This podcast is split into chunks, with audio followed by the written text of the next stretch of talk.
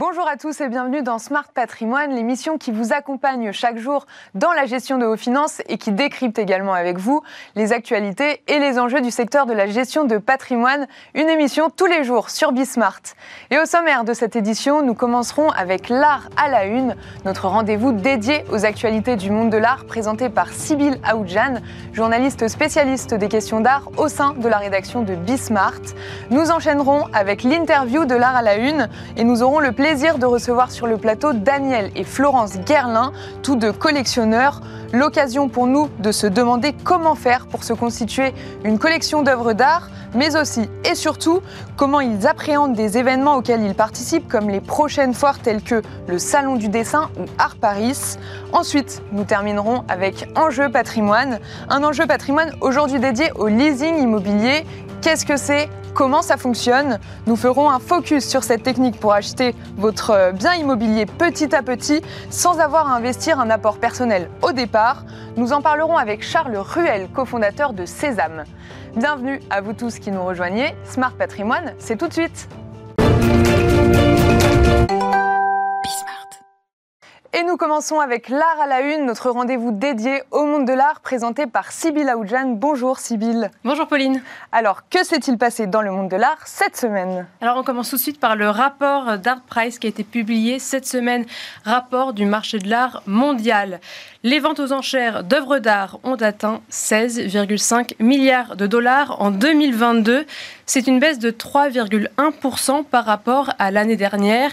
Ces chiffres concernent seulement le fine art et les NFT n'entrent pas en compte les objets de collection qui peuvent aussi être vendus dans les ventes aux enchères, comme les voitures de collection par exemple. Ce qui est à retenir de ce rapport aussi, c'est que le marché n'a jamais été aussi dynamique. 705 000 lots ont été vendus au cours de l'année et c'est une progression de 4,7%. Qu'est-ce qui explique de tels chiffres, Sybille Alors d'un côté, on a un très grand nombre d'œuvres vendues pour des prix abordables. C'est-à-dire parmi toutes les transactions dont je vous parlais, 50% sont vendues pour moins de 800 dollars. Un nombre record d'estampes, de photographies, mais aussi des dessins et puis des peintures à des prix plus abordables. D'un autre côté, ce qui tire les ventes, c'est de très grandes collections qui sont passées sous les marteaux des maisons de vente. La collection Paul Allen, la collection Maclo ou encore Uber de Givenchy pour ne citer que. L'un des faits les plus marquants de cette année, c'est que six ventes euh, supérieures à 100 millions de dollars ont été réalisées, et ça c'est du jamais vu, dont euh, on a souvent parlé de cette œuvre d'art, Shot Sage Blue Marilyn d'Annie Warhol, qui a été vendue pour plus de 195 millions de dollars. Quelle est la répartition mondiale, Sybille Alors le marché 2022 présente un déséquilibre régional. On a toujours les États-Unis, la Chine et le Royaume-Uni qui représentent 80% de la valeur du marché de l'art mondial aux enchères. Mais ces trois pays évoluent différemment et à des vitesses différentes. Le marché de l'art chinois se contracte fortement en perdant 2 milliards, tandis que le marché américain, lui, gagne 1 milliard et demi pour atteindre son plus haut niveau historique à 7,3 milliards de dollars. Le marché britannique, lui, retrouve les, chiffres pré-pandémie avec 2 euh, milliards de dollars. Quant à la France, elle renforce sa quatrième position. Le pays présente par ailleurs l'offre la plus dense ensuite, euh, juste après les États-Unis, avec plus de 106 000 lots vendus. Côté actualité des foires, la TEFAF a ouvert ses portes. Oui, c'est le retour de la foire des beaux-arts de Maastricht. Pour la première fois depuis 2019, la grande foire d'art et d'antiquité néerlandaise retrouve son format habituel. La foire a ouvert ses portes depuis le 11 mars dernier. 270 galeries de 20 pays différents sont présentes, mais la plupart un cinquième de ces galeries sont tout de même françaises. La foire couvre 7000 ans d'histoire de l'art. Cette année encore, la TEFAF montre la diversité des domaines couverts, de l'antiquité à l'art asiatique, du dessin à l'art contemporain. Mais la peinture ancienne tient toujours sa place principale. On reste euh, dans les foires consacrées aux beaux-arts. Oui, c'est euh, la seconde actualité de ce secteur. La première édition de leur fusion a eu lieu l'année dernière. C'était Fine Art Paris et la Biennale des Antiquaires. Ils se sont alliés pour former une seule et même foire. Et la prochaine édition consolide à nouveau leur union avec une nouvelle identité. La foire s'appellera désormais Fab Paris. Donc c'est un peu plus court que Fine Art Paris et la Biennale des Antiquaires. Elle n'investira plus le carrousel du Louvre, mais s'implantera au Grand Palais éphémère. 110 galeries seront présentes du 21 au 26 novembre 2023. Merci beaucoup Sybille Aoudjan pour les actualités du monde de l'art de cette semaine. Et nous avons à présent le plaisir de recevoir sur le plateau de Smart Patrimoine Daniel et Florence Guerlin, tous les deux collectionneurs et tous les deux fondateurs de la Fondation d'art contemporain Daniel et Florence Guerlin. Bonjour. Bonjour. Tout d'abord, euh, Daniel Guerlin, est-ce que vous pourriez nous détailler comment est née votre envie de commencer une collection d'œuvres d'art? Je crois que je n'ai jamais eu l'envie de, créer une, collection, ça s'est fait comme ça. Euh, d'abord, je vivais dans une famille, en effet, où mon grand-père avait une grande collection d'impressionnistes. Donc, on en avait euh, sur tous les murs. Euh, on en avait une, partie chez nous, et puis à la mort de mon grand-père, ça a été divisé entre chaque enfant, ses enfants.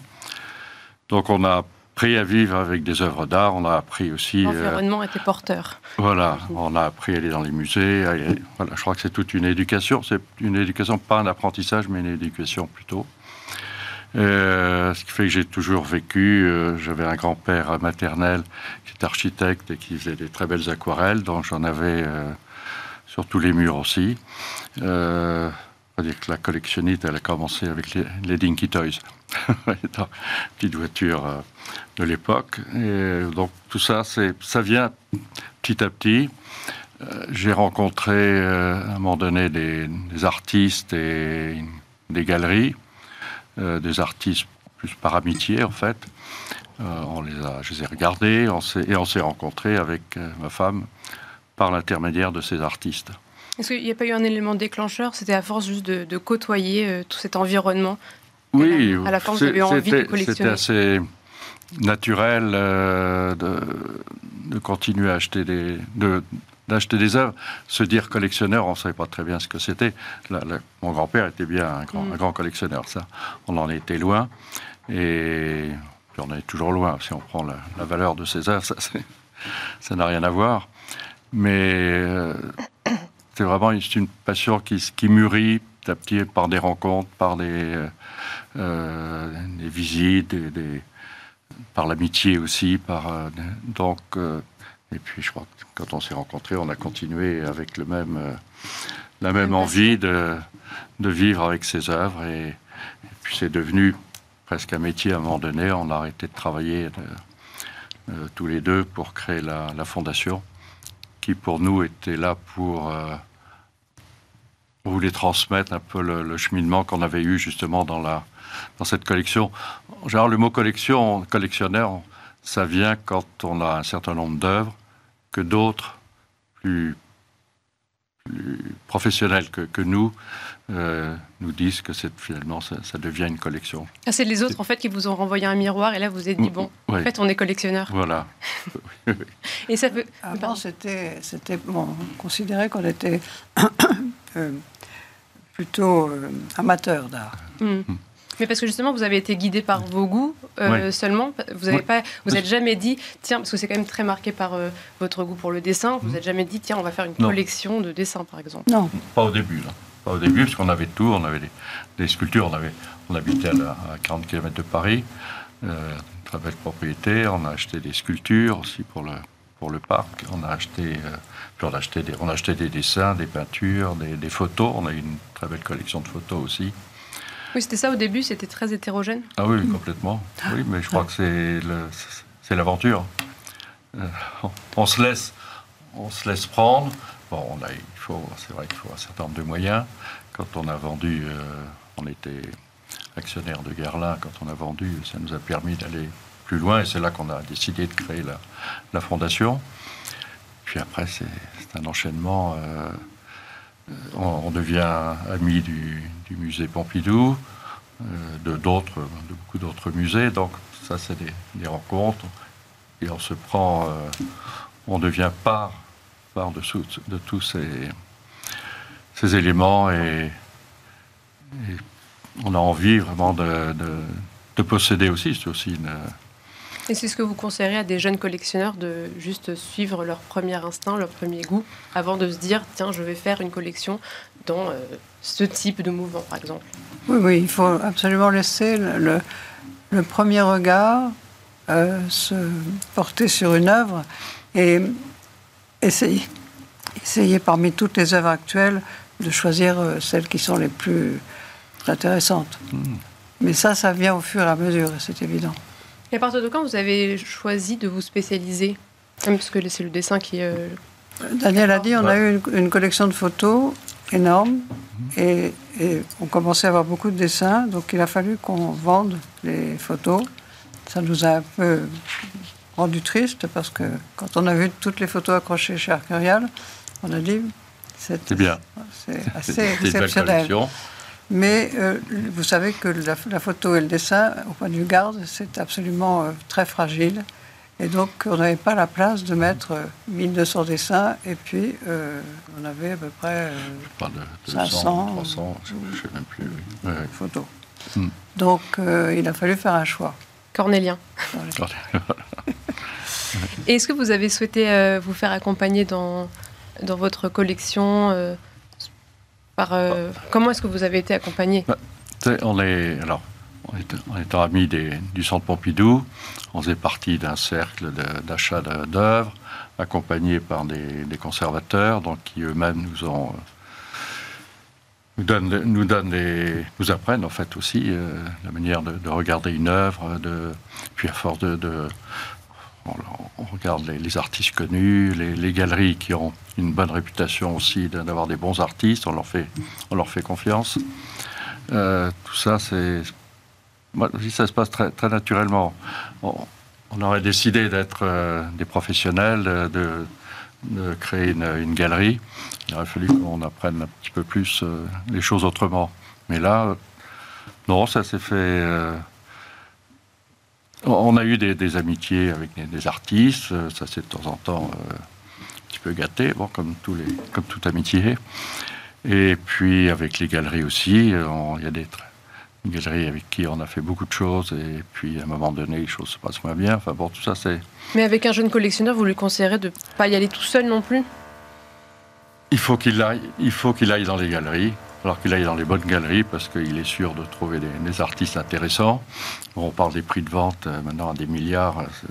C'est pas ça qui est, ça nous intéresse pas. Ça, c'est vraiment le, marché euh, financier. Ça n'a plus rien à voir avec avec l'art. Euh, mais avec les, si vous suivez des bonnes galeries, si vous allez dans les au Centre Pompidou, d'autres musées qui ont des très belles expositions, qui ont des très belles collections, on apprend beaucoup. Et donc là, il va y avoir euh, dans les deux prochaines semaines euh, des, euh, des, foires assez intéressantes. Donc d'abord la semaine du dessin la semaine prochaine mhm. avec le salon du dessin, mmh. aussi Drawing Now. La semaine suivante, c'est à Paris. Euh, donc vous, il y a un de vos prix qui est euh, quand même euh, en partenariat avec le Salon du Dessin, donc vous connaissez quand même bien ce salon. mais comment est-ce que, est-ce que vous vous préparez tout simplement à, des semaines si dynamiques sur la place parisienne? Bah Oui, on est bien obligé. comment ça se passe? C'est beaucoup de travail. Et là, cette année, on a choisi un sujet qui est un peu difficile, c'est l'art brut. Ça, c'est pour votre prix euh, de la Fondation. Voilà. En fait, euh, si on va au Salon du dessin, c'est parce qu'on y, on y montre euh, nos trois artistes du prix. Depuis. Et c'est là qu'on on annonce le lauréat avec les jurys. Je suis désolée. Comment vous allez faire pour départager les trois artistes qui seront On a des jurys, des jurys étrangers et français, et on leur a donné tous les documents pour pouvoir choisir, apprendre s'ils ne savent pas. Mhm. Et ensuite, on vote. On, est, allé, on est allé filmer chez les, chez les artistes euh, même. un, un, le film était, existait, mais deux autres, on a, on a fait des films sur eux. On a, quand, quand c'est pas là, là c'est plus compliqué parce qu'ils n'ont pas forcément de galerie ou ils sont dans, dans des institutions. Euh, donc les, les, rapports sont un peu plus d'autant plus compliqués qu'avec eux, il est difficile de parler. Enfin, l'un, de toute façon, ne parle pas du tout. Euh, l'autre, il est iranien, il parlait il parlait en, iranien, c'est, il avait ses deux fils avec lui qui parlaient anglais, donc on arrivait à peu près à, à, se comprendre. Et puis le troisième est aux États-Unis, là on n'a pas été le. Oui, c'est Pascal Leider, Mehrad Rachidi et Méline May, euh, Veil, pardon. Oui. Et lui, euh, on a eu un film sur lui qui a été tourné euh, avant. où il raconte des histoires assez, assez extraordinaires. Mais voilà, mais les dessins sont, magnifiques aussi. Mais dans ces trois artistes, c'est vous qui les avez. Euh, oui, enfin la commission, il y a une commission. mais avec la commission, vous les avez proposés quand même. Oui, on a été très aidés par Bruno de Charme, qui est un très grand collectionneur de l'art brut, qui nous a donné un panel de 20 artistes de, l'art brut qu'on ne connaissait pas du tout. On est allé en voir pas mal.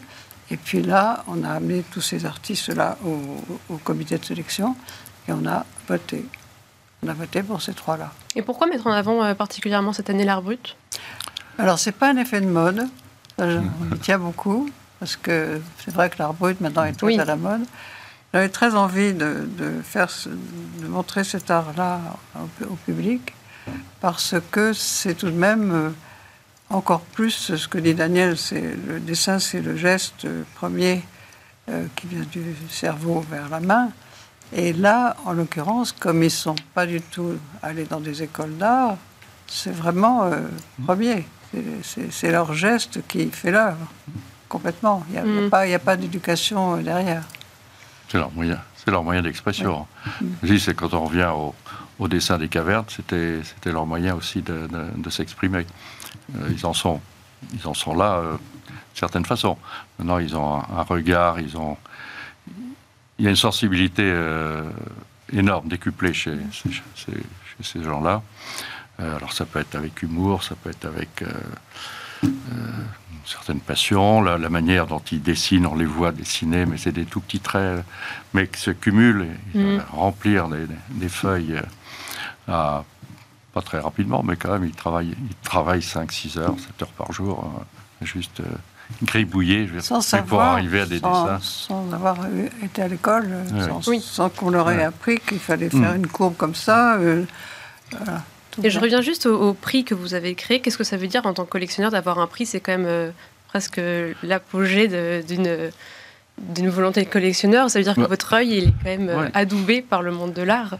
C'est-à-dire qu'on a créé la, fondation, il n'y avait pas de prix à l'époque, c'était à, donc à 40 km de Paris. On a fait des, expositions de groupe sur des thèmes différents pendant 7-8 euh, ans. Après, on a fait un certain nombre d'expositions de, nos dessins, déjà, qu'on a ressortis. Et c'est à ce moment-là qu'on a décidé de, créer le, prix de dessin, parce que pour nous, pour moi, c'est le, geste le plus, le plus profond, le plus créateur, je veux dire, de tout. Tout euh, se crée par le dessin. Tout s'est créé par le dessin, en tout cas. Donc c'est très important. Merci beaucoup Daniel Guerlin et Florence Guerlin. Vous êtes tous les deux collectionneurs et tous les deux fondateurs de la Fondation d'art contemporain, Daniel et Florence Guerlin. Et quant à nous, on se retrouve tout de suite dans Enjeu patrimoine.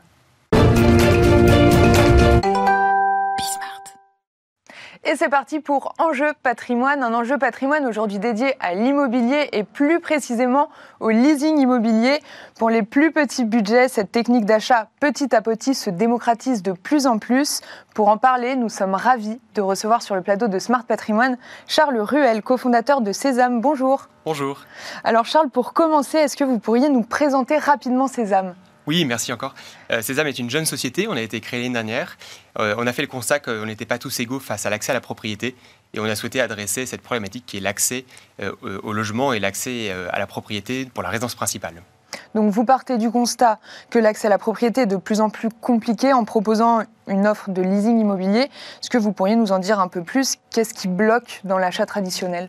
Alors aujourd'hui, effectivement, il y a notamment un phénomène lié au contexte, euh, lié à l'augmentation des taux, lié au taux d'usure, un certain nombre de, nouvelles contraintes aussi qui s'imposent euh, aux accédants pour obtenir un prêt immobilier, euh, ce qui malheureusement augmente la part de ceux qui ne peuvent pas ou qui ne peuvent plus obtenir un, crédit immobilier.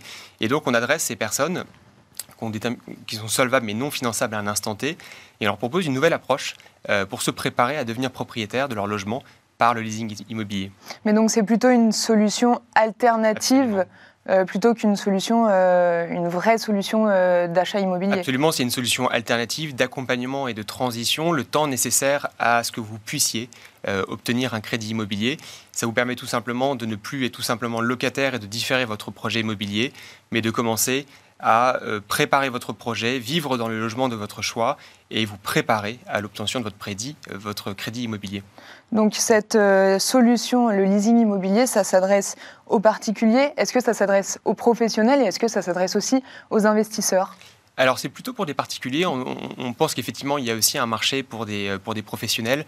Nous aujourd'hui on, adresse exclusivement des particuliers, des particuliers qui souhaitent acheter pour leur propre usage, pour leur résidence principale, euh, et qui donc euh, pour, être, pour expliquer un petit peu plus comment ça marche, qui à un instant T ont un projet d'achat, ont pris connaissance qu'ils ne pourraient pas avoir un crédit ou un refus de prêt.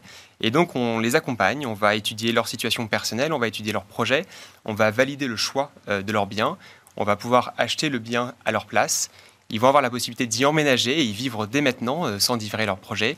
Euh, et on va leur permettre de leur accorder du temps euh, et de l'accompagnement pendant trois ans maximum pour qu'ils puissent, in fine, avoir leur crédit et racheter le bien à un prix qui est convenu d'avance. Donc on va rentrer dans le détail effectivement du, leasing immobilier. Juste avant, vous disiez que vous vous penchez sur les profils des gens qui souhaitent acheter et qui ne peuvent pas pour le moment. Est-ce que vous avez constaté que lorsqu'on n'est pas en CDI, c'est plus compliqué parce que c'est quand même le CDI qui est préconisé, on va dire, pour l'achat immobilier? Oui, et, le CDI ne fait pas tout. Il y a la question effectivement euh, de l'apport, il y a la question de votre euh, situation, euh, de votre foyer. Est-ce que vous avez encore un préconso qui pourrait malheureusement limiter votre capacité d'endettement? On voit qu'aujourd'hui, il y a un certain nombre de, de, situations auxquelles nos clients sont confrontés qui font qu'ils pourraient ne pas suffisamment avoir une capacité d'endettement pour un projet. et donc, c'est dans ces conditions qu'on intervient.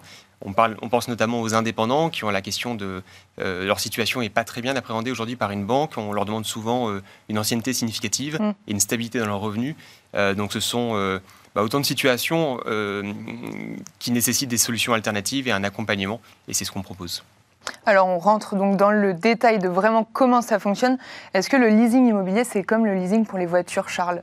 Alors il y a une vraie analogie effectivement, euh, puisque vous avez euh, une première mensualité, vous avez euh, un loyer tous les mois et puis il y a une option d'achat. Et donc en ce sens, il y a une vraie analogie. Je dirais que à la nuance qu'on est à vos côtés et aux côtés de l'accédant pour l'accompagner dans le choix de son bien et vérifier qu'effectivement c'est un bon projet, c'est un bon investissement. il y a un alignement d'intérêt permanent puisque à partir du moment où on achète le bien pour son compte, on va ensemble avoir les mêmes objectifs, vérifier que c'est un bon investissement pour lui et pour nous. Euh, et puis, euh, pendant toute la, durée de, l'usage, euh, va, ça va lui permettre de constituer son apport et de pouvoir exercer l'option d'achat, option d'achat qui se déduit mécaniquement d'une partie effectivement des, des, montants versés. Donc vous disiez que, en fait, on est locataire pendant trois ans avant l'option de rachat de l'appartement. Euh, donc c'est quand même, ça ressemble beaucoup à une location. C'est quoi la vraie différence fondamentale? Alors, euh, on n'est euh, pas dans le cadre de la loi de, 89, la loi Hoguet, mais vraiment la loi de 84. Donc, c'est une loi qui définit la location-accession d'un point de vue juridique. Donc, nos clients ne sont pas des locataires, sont plutôt assimilés à des futurs propriétaires. ils vivent dans le logement de leur choix. Ils peuvent se projeter, ils peuvent moderniser. Ils ont la possibilité de devenir propriétaires en exerçant l'option d'achat à tout moment. Euh, et c'est bien notre objectif de, de leur permettre que ce soit euh, dans les meilleures conditions et au meilleur moment. Et euh, ils votent en Assemblée générale, ils sont vraiment dans l'expérience à être déjà propriétaires. On vient simplement dissocier le moment de l'emménagement du moment de l'obtention de votre financement pour faire face à des situations où il faut de plus en plus se préparer à devenir propriétaire pour obtenir un crédit immobilier. Et donc on vient accorder ce temps nécessaire à se préparer. D'accord. Donc pour, euh, pour acheter ces appartements, donc c'est vous qui les achetez. Est-ce que vous travaillez avec des partenaires comme des investisseurs financiers ou des partenaires immobiliers, Charles? Oui, absolument. On travaille aujourd'hui avec euh, près de 200 partenaires qui sont des partenaires immobiliers, qui sont euh, des courtiers, des agents immobiliers, des, conseillers bancaires, qui sont au contact d'accédants, qui souhaitent devenir propriétaires mais qui ne peuvent pas à un instant T. Et donc on a une solution alternative qui est proposée par, nos partenaires pour leur proposer de mettre en œuvre leur projet. Et puis, bien évidemment, euh, donc on est une société, euh, une start-up, une société technologique, et on travaille avec des partenaires euh, financiers et immobiliers qui sont des investisseurs et qui sont intéressés par soutenir non seulement l'accès à la propriété, mais également investir dans l'immobilier, dans l'immobilier résidentiel, dans les territoires dans une relation d'alignement d'intérêts, puisque ce n'est plus un locataire, mais un occupant qui se projette à devenir un futur propriétaire de son logement. et donc, effectivement, on est soutenu par des investisseurs qui voient aussi des vertus à ce, à ce nouveau produit d'investissement. Est-ce qu'on peut choisir n'importe quel bien sur le marché des, des ventes immobilières? Alors, oui, absolument. En fait, euh, quand, quand, un client s'inscrit sur notre site, on va lui octroyer un budget d'achat qui est le reflet de notre euh, analyse de sa situation personnelle et de sa capacité à pouvoir avoir un crédit immobilier dans les trois ans de ce montant-là. Donc c'est vraiment important, c'est euh, c'est vraiment une, brique importante de notre expertise, de mhm. pouvoir prédire sa, son financement futur. Mais justement, si, jamais, si jamais la personne ne peut pas racheter dans les trois ans, comment ça se passe? Alors, il y ce n'est qu'une option d'achat. Il, peut tout simplement ne pas exercer l'option d'achat. Euh, et donc, c'est tout à fait possible qu'il puisse ne, plus le souhaiter ou ne, pas le, mal pouvoir. Et donc, dans ce cas, il récupère euh, son épargne et, euh, et... il déménage ailleurs, en fait. D'accord. Notre rôle est de l'accompagner à devenir propriétaire, pas de le transformer en locataire. Après, les, parfois, les événements de la vie peuvent faire que, malheureusement, la personne ne peut pas. Mais... C'est pour ça qu'on accorde cette flexibilité. Mhm. après, naturellement, effectivement, notre intention et d'accompagner quelqu'un à devenir propriétaire euh, et de tout faire pour que ce soit réalisable. Est-ce que selon vous, euh, le leasing immobilier coûte au final plus cher ou moins cher que l'achat traditionnel, Charles? Alors ça va rester un produit plus coûteux que si vous aviez effectivement euh, l'accès à un crédit immobilier tout de suite, ce qui va rester la voie, je dirais, royale pour devenir propriétaire. on assume qu'on est une alternative, mais on est une alternative qui euh, qui a un, bel écho. On a mhm. beaucoup de demandes, euh, plus de 2500 demandes sur notre site et on est en train de, de travailler à la mise en œuvre des premières opérations immobilières euh, en France. Est-ce qu'il y a une durée d'engagement Enfin, mis à part les trois ans, du coup On est sur un accompagnement de trois ans maximum. D'accord. Euh, et euh, notre intérêt est de faire en sorte que vous puissiez devenir propriétaire dans les meilleurs délais. Donc, on ne va pas vous embêter ou vous limiter euh, s'il vous a suffi que quelques mois mm. euh, pour, le, pour, le, pour pouvoir obtenir votre crédit. Tant mieux et on, en sera ravis, bien évidemment. Et c'est tout l'objectif. Au tout début de, de, cette émission, on a parlé de l'accession à la propriété. J'aimerais qu'on qu'on finisse un petit peu là-dessus. Les chiffres d'accession à la propriété montrent qu'il devient de plus en plus compliqué d'acheter. Selon Crédit Logement, en 2022, le taux moyen de crédit il s'établissait à 1,63% et en décembre, il a augmenté pour atteindre les 2,34%. Selon, selon vous, comment est-ce qu'on peut faire pour démocratiser l'accès à la propriété, Charles? Alors je dirais que c'est aussi notre modeste contribution et c'est toute l'intention et la mission de, de Sésame. Euh, on a certains euh, homologues dans la PropTech qui travaillent également avec d'autres manières de réfléchir à, l'accès à la propriété. Aujourd'hui, on voit qu'il y a une grande diversité des personnes euh, qui sont face à des situations, euh, soit une situation administrative, une situation d'endettement, une situation de revenus, des situations de, manque d'apport. Et donc, je pense qu'il y a encore de la créativité et de l'innovation. nous, on fait vraiment le pari de l'innovation et de l'expertise immobilière et financière pour apporter des solutions. Mais, euh, mais c'est effectivement, c'est malheureux, mais c'est une réalité. C'est un marché qui augmente. Mm. Euh, la part des personnes qui ne peuvent pas devenir propriétaires euh, est amenée à augmenter. Est-ce que selon vous, dans le cas où les taux baissent, le leasing immobilier est assez démocratisé pour que les investisseurs et les primo-accédants restent dirigés vers cette solution sur le long terme en France? Alors je dirais qu'il n'est pas encore démocratisé, on y travaille. D'accord. on reste effectivement encore, je dirais, aux prémices du leasing immobilier. On s'inspire de cette loi de 84 qui, euh, j'irai avant l'heure, avait euh, posé les fondations et nous permet d'avoir un cadre juridique. Euh, on s'inspire notamment d'acteurs qui font ça aux États-Unis depuis 5-7 ans. Mhm. Ils font de manière largement démocratisée cette fois-ci. Et puis, des bailleurs sociaux avaient initié la location-accession. Donc, c'est aussi dans cette veine qu'on y travaille, mais, mais ça reste euh, et d'ailleurs, je suis ravi de pouvoir euh, euh, être présent aujourd'hui pour contribuer à cette démocratisation. On pense qu'effectivement, c'est un bon produit pour faciliter l'accès à la propriété et pour aider un maximum d'accédants à se préparer à devenir propriétaire. J'ai c'est sûrement un peu un des derniers, un des derniers messages, c'est que on voit qu'il faut réunir un certain nombre de conditions nécessaires pour obtenir un crédit. Et donc, plus que jamais, je crois qu'il faut se préparer mm. à devenir propriétaire. Et on peut être une solution pour aider à se préparer tout en évitant de rester locataire d'un bien Ce sera le mot de la fin. Merci beaucoup, Charles Ruel, d'avoir répondu à toutes ces questions et de nous avoir expliqué le concept du leasing immobilier. Je rappelle que vous êtes cofondateur de Sésame et merci à vous de nous avoir suivis. Et on se retrouve très vite pour un nouveau numéro de Smart Patrimoine sur Bismart. À bientôt.